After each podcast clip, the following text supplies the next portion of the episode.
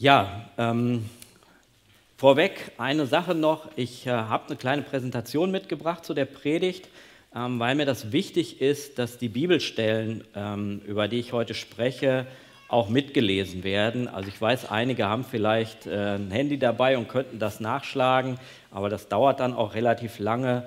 Ähm, oder wenn man selber in der Bibel nachschlägt, ist auch nicht verkehrt. Aber Heute Morgen gibt es auf jeden Fall den Service, dass alle Bibelstellen, die ich erwähne, hier vorne nachzulesen sind.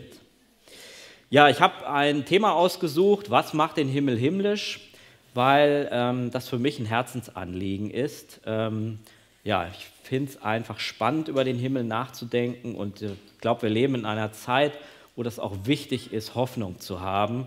Ähm, und damit bin ich bei was, was vor drei Wochen passiert ist. Da habe ich eine Todesnachricht bekommen von einem meiner Jugendfreunde. Der ist nur 58 Jahre alt geworden. Ähm, der wohnte im Nachbarhaus und wir haben wirklich als Jugendliche unheimlich viel zusammen gemacht. Ähm, durch ihn und seinen Bruder bin ich zum Glauben gekommen, äh, weil die beiden zur Freien Evangelischen Gemeinde in Schalksmühle gehörten. Ähm, wir gingen in denselben Hauskreis. Gernot hat auch Orgel gelernt, so wie ich. Und ähm, mit 16 Jahren sind wir zwei auch einfach mal mit unseren Fahrrädern aufgebrochen und haben so eine Deutschlandtour gemacht. Ähm, wir waren in Garmisch-Partenkirchen am Bodensee, sind den ganzen Rhein raufgefahren. Ähm, also wir haben wirklich viel zusammen erlebt und Gernot war es auch, ähm, der vor mir ans Theologische Seminar in Ebersbach gegangen ist, dort studiert hat. also wir haben wirklich viel zusammen erlebt.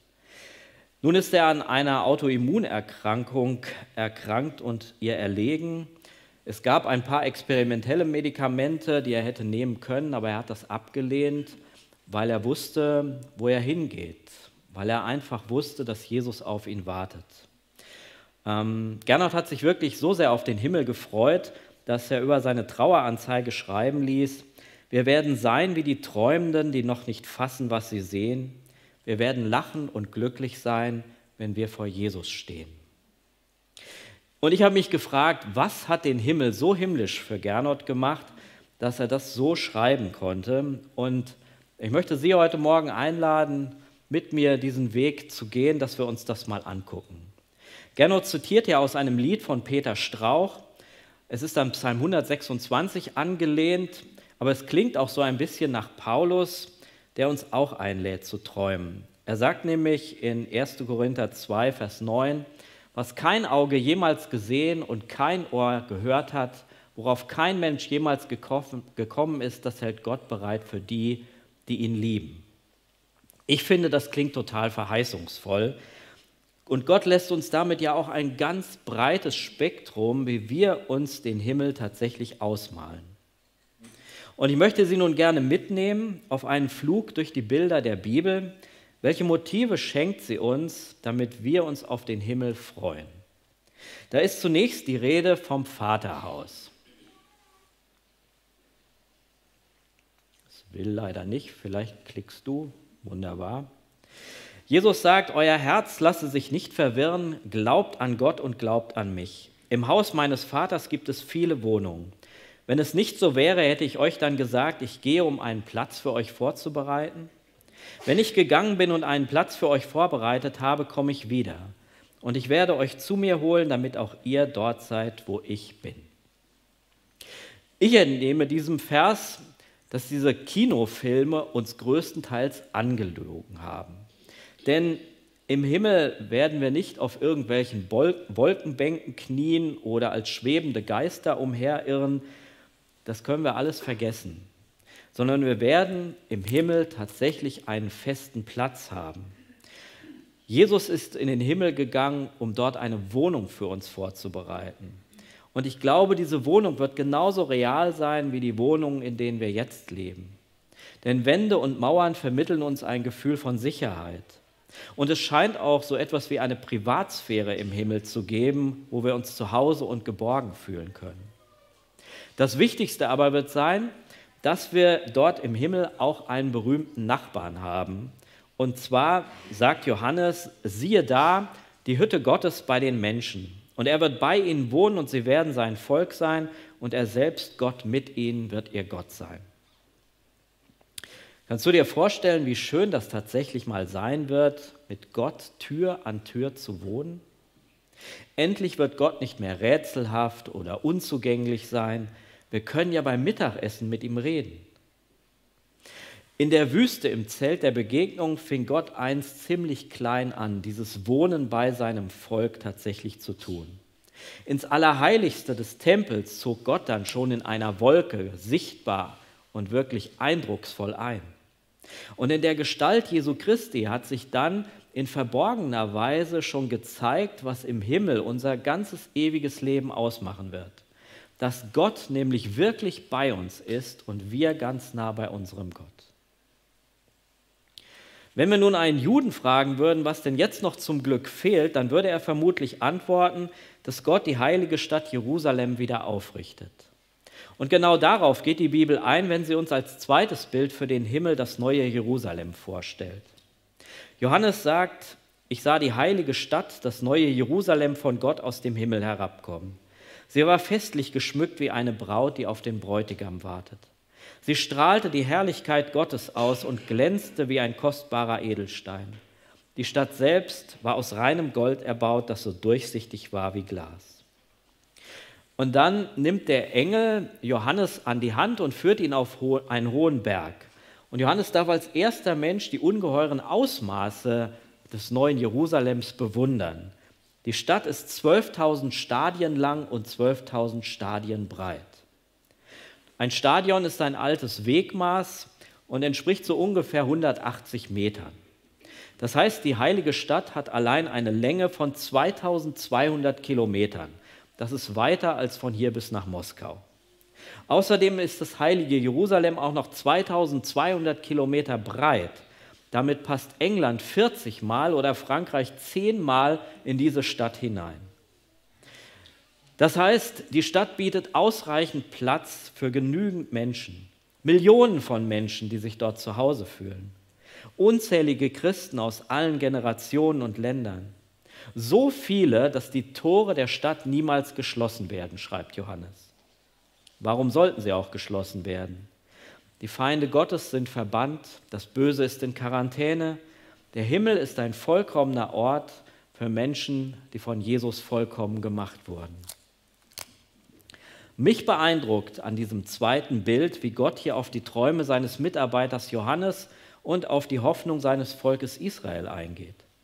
Er schafft für sie tatsächlich eine goldene Stadt im Himmel, die jeden Israeliten vor Glück erstrahlen lässt. Nun bin ich kein Jude und ein Sonnenuntergang am Meer ist mir allemal lieber als solch eine riesengroße Stadt.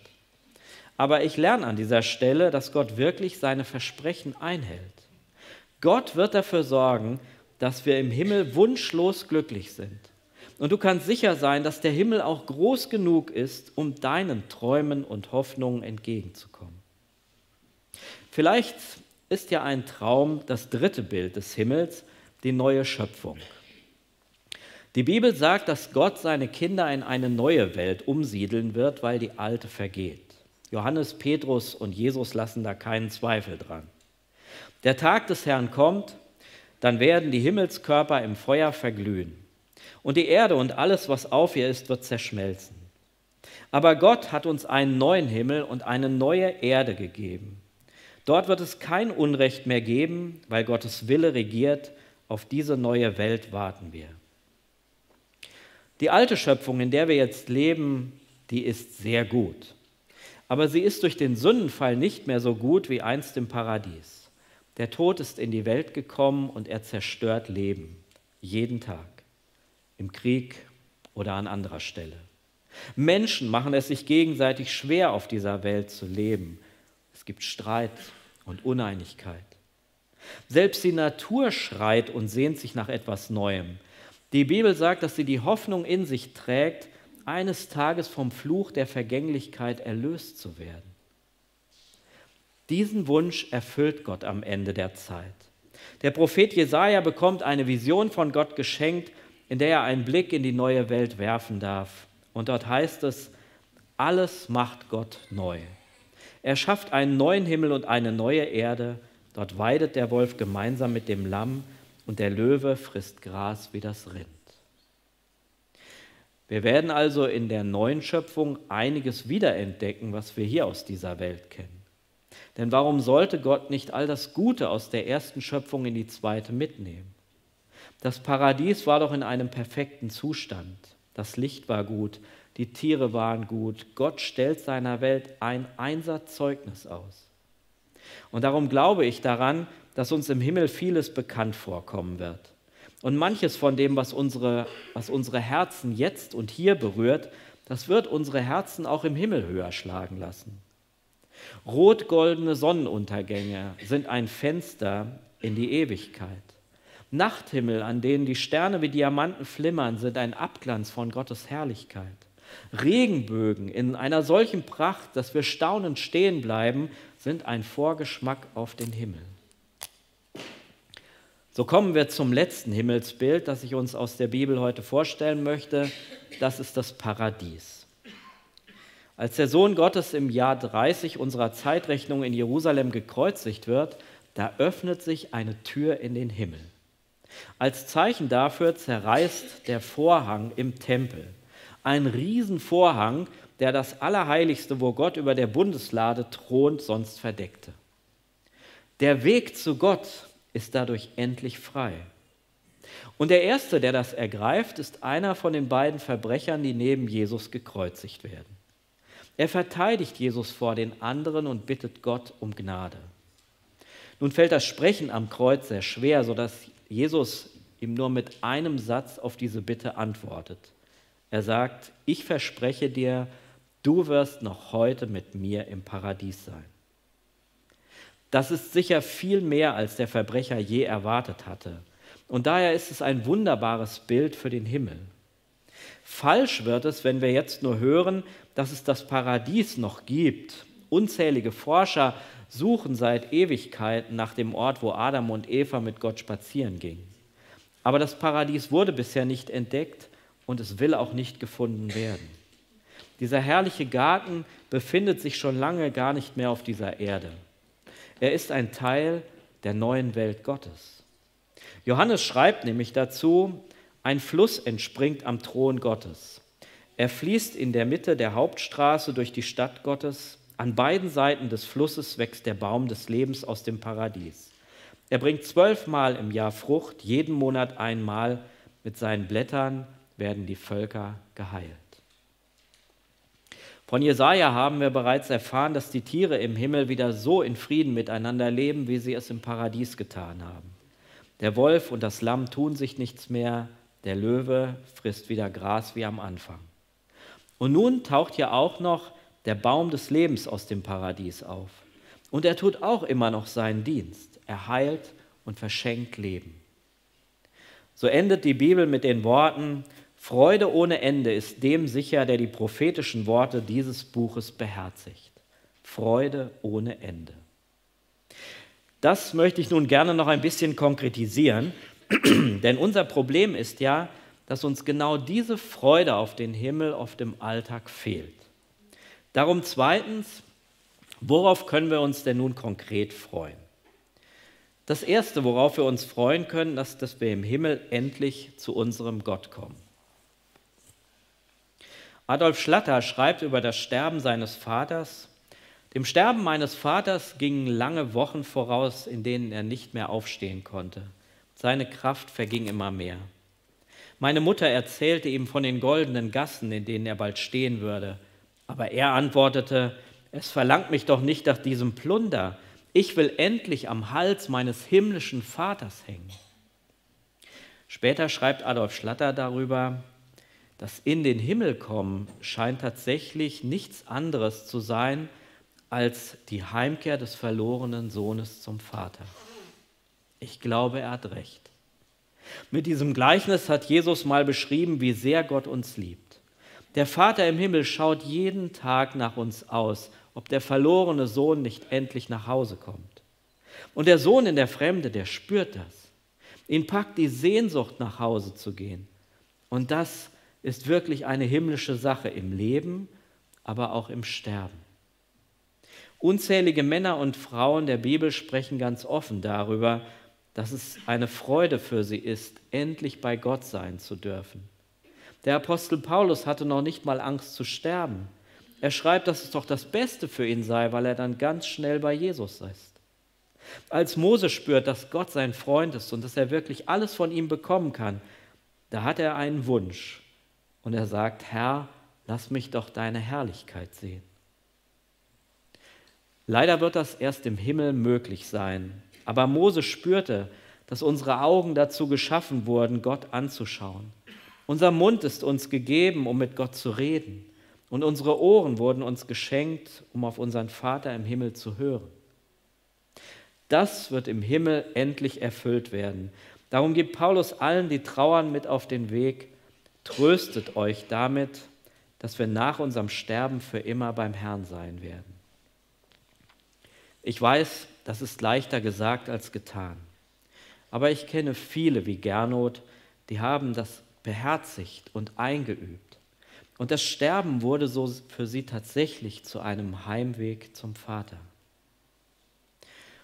Wenn du möchtest, kannst du dich ja mal prüfen, wie weit du schon auf diesem Weg tatsächlich unterwegs bist. Ich habe dir dazu zwei Fragen mitgebracht. Wenn Gott anzusehen und mit Jesus zu sprechen der Himmel bedeutet, wie verlockend sind diese beiden Dinge dann heute schon für dich? Und wenn die Hölle bedeutet, von diesem Sehen und von diesem Gespräch mit Jesus ausgeschlossen zu sein, erschreckt dich das? Ich wünsche dir von Herzen, dass du dich auf den Himmel wirklich freuen kannst, weil du endlich zu deinem Gott kommst. Denn das Licht des Himmels ist doch das Angesicht unseres, das Angesicht Gottes und seines Sohnes Jesus. Die Freude des Himmels ist die Gegenwart des Herrn. Die Schönheit des Himmels ist die Vollkommenheit Gottes. Die Dauer des Himmels ist die Ewigkeit Gottes. Die Wärme des Himmels ist die Liebe Gottes. Die Melodie des, des Himmels ist der Name Jesus. Und die Fülle des Himmels ist der unergründliche Gott in Person. Das Zweite, worauf wir uns freuen können, ist, dass wir im Himmel endlich auch zu uns selbst finden. Durch den Sündenfall sind wir Menschen nicht mehr so, wie Gott sich das ursprünglich mal gedacht hat. Wir sind sozusagen nur noch ein Schatten unserer selbst. Deshalb können wir Gott hier auf der Erde auch nicht mit unseren Augen sehen. Wir würden sofort in seinem Licht vergehen. Erst nach unserem Tod wird uns ein Körper verliehen, der der Klarheit und Reinheit Gottes wirklich gewachsen ist. Nun spricht die Bibel davon, dass der Heilige Geist uns nach und nach in diese Richtung verwandelt. Er lässt nach und nach all das in uns wachsen, was uns nach dem Sündenfall verloren gegangen ist. Und damit beginnt er tatsächlich schon heute. Deswegen hast du etliche starke Momente in deinem Alltag. Du vergibst deinem Freund, du hilfst deiner Mutter, du liebst deine Kinder. Das sind heilige Augenblicke, wo du so einen Schimmer deines himmlischen Wesens tatsächlich siehst. Aber du weißt auch, da gibt es diese anderen Momente. Du bist übel gelaunt, schreist rum, beleidigst deine Mitmenschen. Und der Heilige Geist erinnert dich daran, dass das nicht in Ordnung ist. Du brauchst Veränderung. Diese Verwandlung wird im Himmel endlich vollendet sein. Dann wirst du wie Jesus sein. Du wirst ein Mensch sein, wie Gott ihn sich erdacht hat, ohne Fehler. Du wirst endlich du selbst sein. Nun darfst du aber glauben, dass das Neue schon heute in dir angefangen hat. Das steckt schon in dir drin. Es gibt dich als neuen und vollkommenen Menschen schon in Gottes Augen. Johannes schreibt darüber, ihr Lieben, wir sind schon Kinder Gottes. Was wir einmal sein werden, ist jetzt noch nicht sichtbar. Aber wir wissen, wenn es offenbar wird, dann werden wir Gott ähnlich sein, denn wir werden ihn sehen, wie er wirklich ist. Ich wünsche dir daher, dass du dich auch von Herzen darauf freuen kannst, was Gott noch alles aus dir machen wird. Da steckt schon ganz viel Gutes in dir drin und es wird wunderschön sein, endlich von der Sünde befreit zu leben. Das Dritte, worauf wir uns im Himmel freuen können, ist, dass wir unsere Freunde wiedersehen werden. Die Christen in Thessaloniki waren untröstlich, als ihre Schwestern und Brüder starben, bevor Jesus wiederkam. Doch Paulus tröstet sie damit, dass er sagt, dass wir alle doch eines Tages zusammen in den Himmel einziehen werden. In 1. Thessalonicher 4 lesen wir, danach werden wir, die noch am Leben sind, mit ihnen, die schon entschlafen sind, zusammen auf Wolken in die Luft gehoben und dem Herrn entgegengeführt werden, um ihn zu empfangen. Dann werden wir für immer mit ihm zusammen sein. Für mich bedeutet das, dass es ein Wiedersehen geben wird. Wir werden vermutlich anders aussehen als heute. Ehe und Familie werden auch nicht mehr den Stellenwert haben wie jetzt, aber wir werden auf jeden Fall unsere Lieben erkennen. Don Piper erzählt in seinem Buch 90 Minuten im Himmel genau von dieser Sache. Er starb bei einem Verkehrsunfall und wurde 90 Minuten später reanimiert. In diesen 90 Minuten kam er an die Himmelstür. Und dort wurde er von seinen besten Freunden, seinen Eltern und seinen geistlichen Vorbildern mit einem Lied empfangen. Und er hat sie alle sofort erkannt, obwohl die teilweise schon Jahrzehnte vorher gestorben waren. Auch Jesus wurde nach seiner Auferstehung von mehr als 500 Leuten gesehen.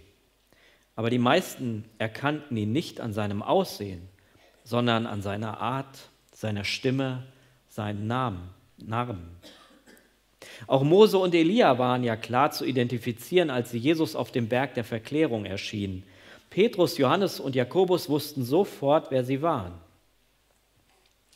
Nun werden wir dort im Himmel allerdings ja nicht nur unsere Lieben wiedersehen, da werden auch noch viele andere sein, die wir dann erst richtig kennenlernen können. Und ich stelle mir das total spannend vor, mal mit Petrus und Maria oder mit Abraham und Sarah zu reden.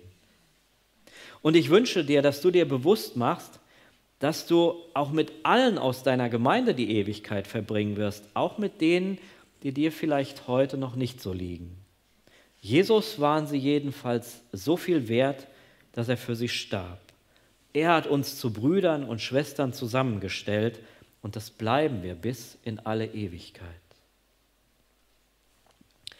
Das vierte, worauf wir uns freuen können, ist, dass wir im Himmel ein neues und gesundes Verhältnis zu unserer Umwelt bekommen.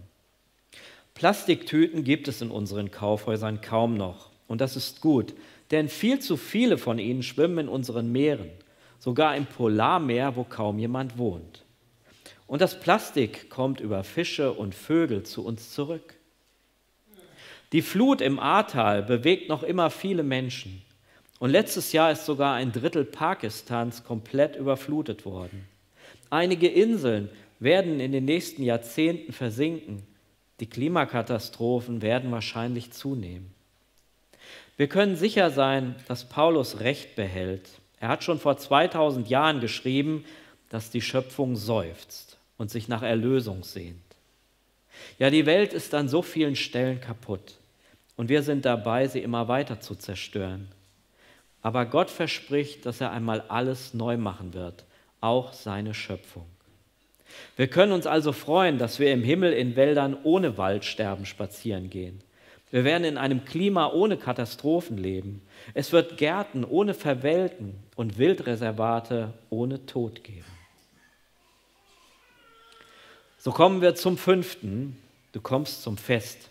Eigentlich ist es das Erste, was im Himmel getan wird. Es wird gefeiert. Denn wenn Gott seine Herrschaft aufrichtet, wird ein Hochzeitsfest gefeiert. Jesus verbindet sich mit seiner Gemeinde wie ein Bräutigam mit seiner Braut. Zu diesem Fest sind alle eingeladen, die Jesus treu ergeben waren und ihm treu gedient haben. Aber die Hauptsache ist, dass du mit dabei bist. Nun sei aber auch mal erwähnt, dass bei diesem Fest auch manche Ehrung vorgenommen wird. Jesus sagt ja, dass selbst die kleinste Tat für ihn nicht umsonst gewesen sein soll. Nun werden unsere Taten allerdings nicht mit einer Gold-, Silber- oder Bronzemedaille geehrt, sondern sie ermächtigen uns zu neuen Taten. Vielleicht wirst du zum Sternekoch auf dem Saturn ernannt oder du darfst bei Jesus bei der Erschaffung eines Planeten helfen oder du singst einfach im Himmelschor mit. Aber ich hoffe, du freust dich erstmal, dass im Himmel ein Fest zu deiner Ehre gefeiert wird. Jesus freut sich darüber, dass du diesen Lauf hier auf der Erde vollendet hast. Das sechste, worauf wir uns im Himmel freuen können, ist, dass wir in die Herrlichkeit Gottes eingehen. Wir werden so froh sein, dass wir leuchten wie die Sterne am Himmel. In 1. Thessalonicher 2, Vers 12 heißt es, Gott hat uns dazu berufen, in seiner neuen Welt zu leben und seine Herrlichkeit mit ihm zu teilen. Denk jetzt mal einen Augenblick lang über diese Verheißung nach. Kannst du dir vorstellen, wie schön das ist, ohne Sünde zu leben? Was hat dir der Satan alles in den letzten Tagen genommen? Du hast dir Sorgen gemacht und konntest deswegen nicht gut schlafen. Du hast jemandem seinen Erfolg und sein Glück geneidet und bist darüber unglücklich geworden. Du hast dich über deinen Partner und deine Kinder geärgert und dich an einen anderen Ort gewünscht. Der Satan durchstreift unsere Gegend von früh bis spät und er raubt uns den Frieden, die Freude und unsere aufrichtige Liebe. Er ist ein Dieb und Mörder. Doch seine Tage sind gezählt. In den himmlischen Gärten wird der Satan nicht mehr herumlungern, wie er es im Garten Eden tat. Denn die Menschen im Himmel singen, der Ankläger unserer Brüder ist gestürzt. Er, der sie Tag und Nacht beschuldigte, ist nun aus dem Himmel hinausgeworfen. Unsere Brüder haben ihn besiegt durch das Blut des Lammes. Es wird tatsächlich nur noch gute Tage im Himmel geben. Wir werden alle in Bestform sein. Wir werden nie mehr schwach und krank. All das ist vorbei. Außerdem haben wir auch keine schlechten Seiten mehr. Darum können wir uns auch über alle anderen im Himmel freuen. Das Ergebnis wird umwerfend sein. Ein Soldat umarmt den Scharfschützen, der ihn getötet hat. Eine Tochter begegnet seiner Mutter, die sie abgetrieben hat.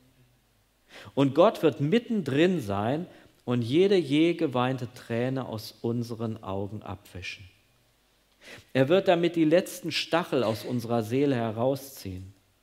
Und er wird das so lange tun, bis wirklich alles neu und herrlich ist. Dann wird es keine Schmerzen mehr geben, kein Geschrei und keinen Tod mehr.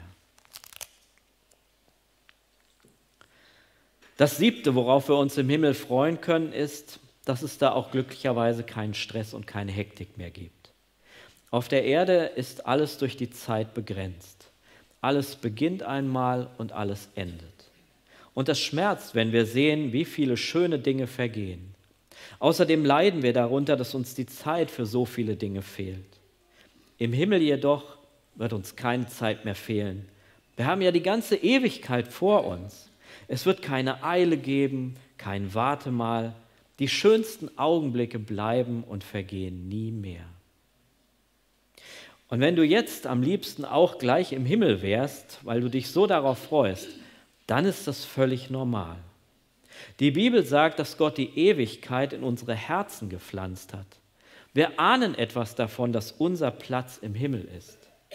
Und ich darf dir heute im Namen Gottes sagen, dass deine Eintrittskarte für den Himmel schon längst bereit liegt. Du musst sie dir nur nehmen. Darum drittens, wer kommt in den Himmel? In Offenbarung 22 sagt Jesus, wer durstig ist, soll kommen. Und wer von dem Wasser des Lebens trinken will, der nehme es als Geschenk an. Das sind Worte aus dem letzten Kapitel der Bibel. Sie folgen unmittelbar auf die wunderbare Beschreibung des himmlischen Paradieses.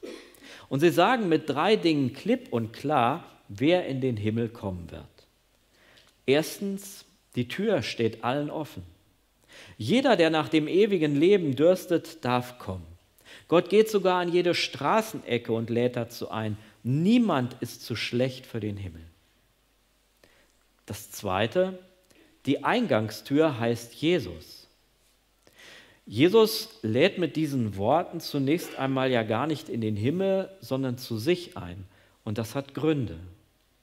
Wir haben gesehen, dass wir so, wie wir sind, nicht vor Gott bestehen können. Wir brauchen jemanden, der uns für den Himmel fit macht. Wir benötigen einen Vermittler zwischen Himmel und Erde. Und genau dort zwischen Himmel und Erde, da steht Jesus. Die Bibel nennt ihn deswegen auch die Tür zum Vaterhaus. Jesus allein kennt den Weg in den Himmel, weil er von dort kommt. Und Gott unterstreicht das, indem er durch die, seine Apostel uns mitteilen lässt, es gibt keinen anderen Namen unter dem Himmel, durch den wir gerettet werden, als allein den Namen Jesus. Darum drittens, geh durch die Tür hindurch. Manche Leute meinen, es würde reichen, dass sie an einen Gott glauben. Sie halten Jesus für einen guten Menschen, aber sie kennen ihn nicht. Das ist so, als würden sie vor der Tür zum Himmel stehen und nie hindurchgehen. Darum möchte ich dich heute ermutigen, diesen entscheidenden Schritt auf den Himmel zuzugehen. Nimm Jesus als Geschenk des Himmels an und vertraue darauf, dass du durch ihn zum Vater kommst. Das lohnt sich auch schon für dein jetziges Leben hier, denn es gibt nichts Besseres, als mit Jesus durchs Leben zu gehen. Er gibt so viel Hoffnung und Freude.